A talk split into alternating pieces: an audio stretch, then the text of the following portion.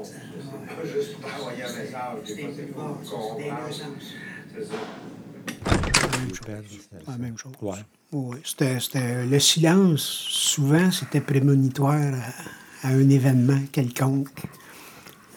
Avant une émeute, avant une agression que tout le monde savait qui était pour se produire, mais aussi après Ouais. un événement. Ben, la loi du silence. hein. Un suicide, Ouais. une agression qui s'est passée, puis que là, il faut que tout le monde garde le silence parce que. Le vieux principe de mafia, l'omerta. Ouais, ouais. La loi du silence. Ouais.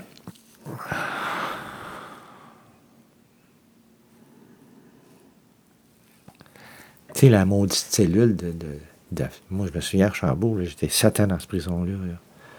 Satan dans la même cellule. Puis quand je regardais dans la fenêtre, j'avais le même paysage pendant sept ans. Moi, je voyais la petite butte, là. Ah, la Ça- butte. Ouais, je Ah, voyais cette petite butte-là. Moi, puis moi, ma vue, ma perspective de l'extérieur, c'était ça. La belle petite butte.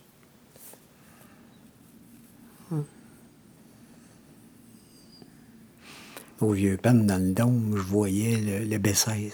Euh, Ah. Pas le B16, le, le, le, le- voyons. F-32. ou- Non, c'était le B, B, B14.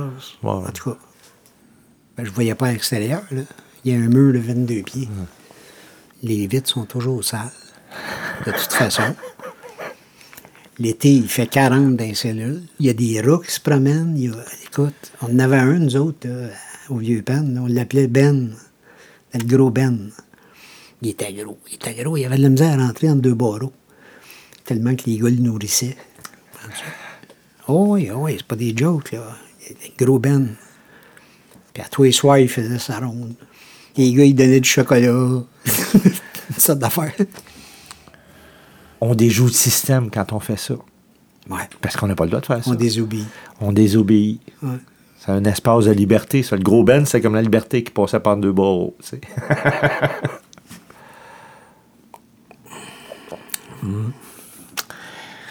Dans la cellule où on t'enferme, le lieu d'enfermement ultime, 6 par 8, là, une salle de bain, c'est là que tu es le plus en liberté en prison.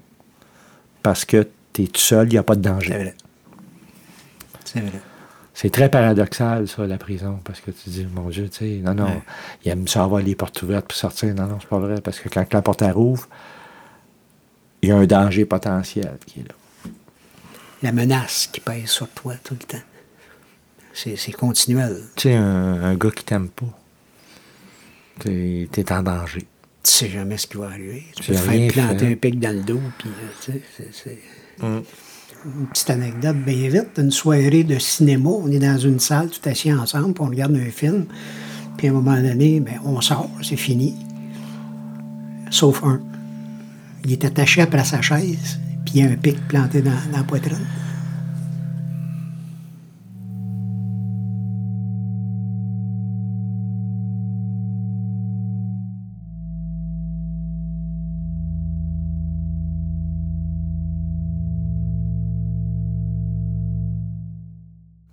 Moi, je suis rentré au pénitencier, j'avais 19 ans.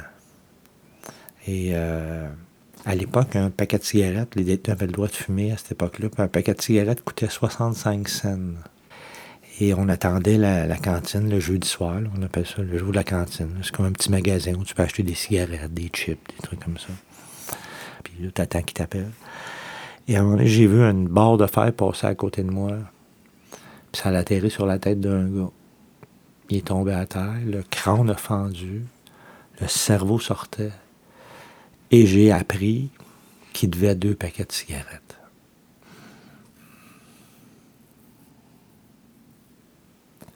Moi, je me souviens de la, la journée que je suis rentré au Vieux Pen. Écoute, j'ai mangé une maudite claque sur la gueule. moi. Je sifflais. Ah! Pas le Moi, mon siffler. père, il m'appelait le sifflant en cul. je sifflais tout le temps. Roger Whittaker, là, c'était c'était de la petite sauce à côté de moi. Et tabarnak, j'avais mangé une méchante claque la gueule. J'ai tombé sur le dos. Il dit, on siffle pas dedans. Ça s'oublie pas, ça. Quand tu rentres en prison, là, quand tu, tu tu dis, bon, c'est là que je m'en vais faire du temps. Là. Ouais. Moi, je suis un gars, puis je, je me considérais comme un, comme Un un, tough. dieu, un tough. Moi, je suis capable d'en prendre. tu sais. Ben, tabarnouche, le premier soir que je suis arrivé au pénitencier, là, j'ai pleuré comme un bébé toute la nuit. Toute la nuit, je me voyais en enfer.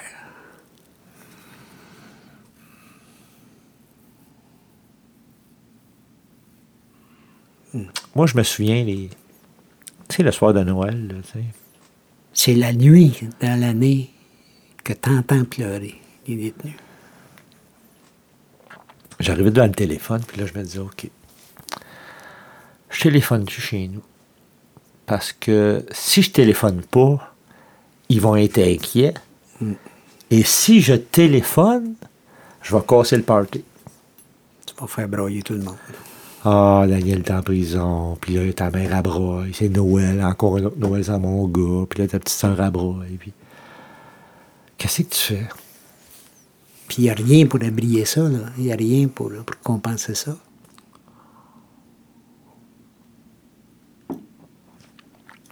L'espoir en prison, là. On espère que ça va être un beau colis de Noël, on espère d'avoir de la visite, euh, on espère que l'agent ne sera pas trop pris avec nous autres, on espère d'avoir une libération conditionnelle, on espère que le Canadien va gagner, on, on- l'espoir fait vivre son homme. Ça, c'était un espoir perdu. J'étais un site, en tout cas. Ouais. C'est un drôle de concept, l'espoir, parce que.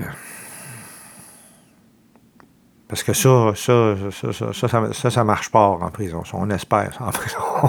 on espère fort, ça. On espère bien des affaires.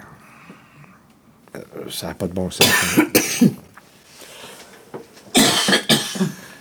Pas de bon sens comment ça va vite, puis on devient vieux, puis on tousse.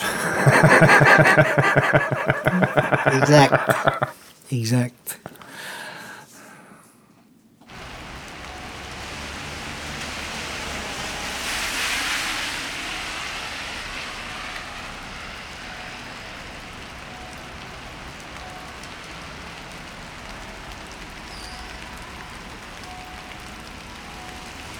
Euh, tu sais, là, il y en avait au, au vieux pen, là. il euh, Comment est-ce Le qu'il Buc. s'appelait? Le buc, c'est pas le buc qui l'a mangé. Le bœuf, il n'a jamais touché au gros Ben, c'était son chum. OK.